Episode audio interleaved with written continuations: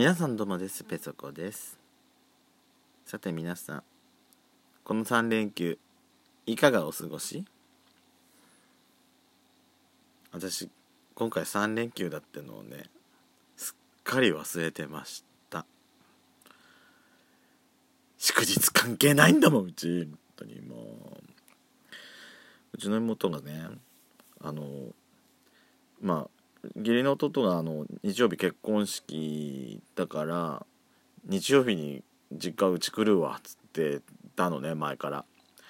でまあ日曜日結婚式やとまあ普通だしなと思ったんですけど日曜日で来るの珍しいなと思ってたのね私ね。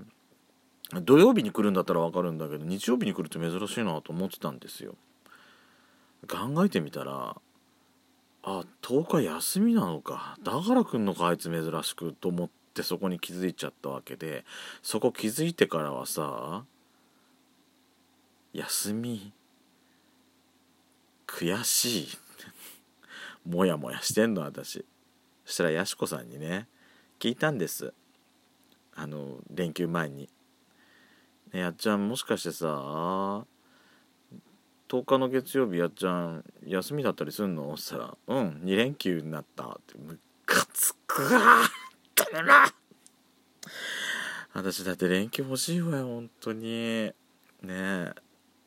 連休連休連休欲しい本当。いやこのこれから先連休なんか連休取りにくいっていうのが本当にムカつく。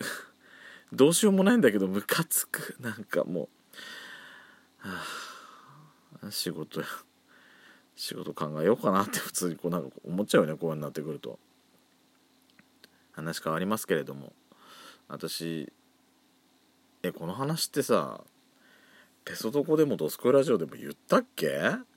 あのー、先日ね私あまだ多分これドスラジで話してないんだわ。してないの。まあこれから先ドスラジでちょっと詳し詳しく話すんですけどあのー、私ねちょっと湿布買ったんですよ。今まで湿布なんかそれこそなんか捻挫した時とかそんな時しか貼らなかったのについにね湿布買っちゃったの。で今ね、まあ、さっきはさっき貼り始めて今つけてるんですけども。スースーする。すっごいスースーする。この寒空になってきたこの季節にこの湿布のスースー感はあのしかも朝方だから寒いわけよ。で今ストーブもついてないし寒いって思うんだけどこれがね効くんだわね。びっくりしたよ。こんないや体は正直もんよね。うん。答えちゃってんだわ。だから無理しちゃいけないなって本当思いました。でもでもこれさこれに慣れすぎるともう多分湿布なしには生きていけなくなっちゃうよね。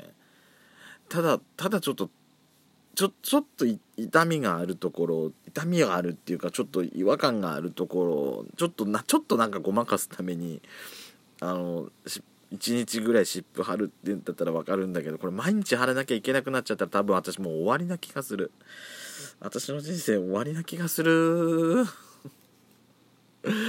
ああでもそんぐらいね聞くのよ。うん。あれその時一緒にさあのエネループみたいなマグネループみたいなさな首に引っ掛けるやつあれも買っちゃったん。効くのかしらあれね。まだつけてないんですよあれは。あれちょっともう一回試してあれ一回ちょっと試してみてあの、聞くようだったまた別どこなりとスコイラジオでちょっと話話題に出したいと思いますけどやっちゃんもね興味はあるみたいだけどいまいちやっぱ信用してなくて私もちょっとつけてる人見たことあるんですけど私もいまいちまだ信用してないのよ。あんなんだけで聞くのかしらっていうのがね思うんですけど。なんだっけやっちゃうねコラントってってやつがすごいおすすめしてくんですよ。あのスケートの宇野昌磨選手とかあの有名なスポーツ選手結構つけてるんですけども誰だっけあのスキーのジャンプのレジェンドの葛西選手もなんか名前載ってたかな？あのペペンダントトップみたいなのがかっこいいけどあれあれだけでさ多分あのペンダントトップだけが高いんだよね。ついてないの見たらさ1万円ぐらいだったの。あれついてないの見たら2万5000円って一気に1万5000円も跳ね上がるんだよ。本当に。出せるかって思っちゃいました。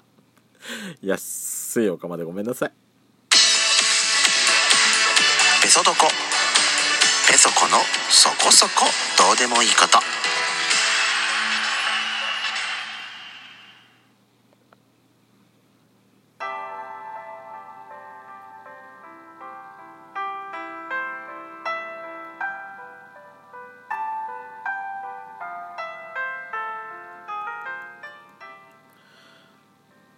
改めましておはこんばんちはドスコイラジオスピンオフペソドコペソコのそこそこどうでもいいことお相手はペソコです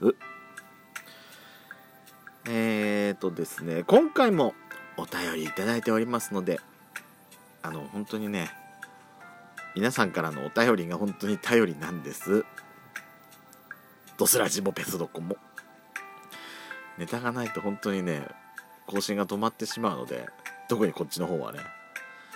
あの本当に生活に波波がないっていうか生活にね彩りがないのであのこうやってお便りで話題を提供していただけると本当にね嬉しくてしょうがないんです。いつも本当にありがとうございます。え今回ですねまずブリッコチカドールさんから頂いております。ありがとうございます。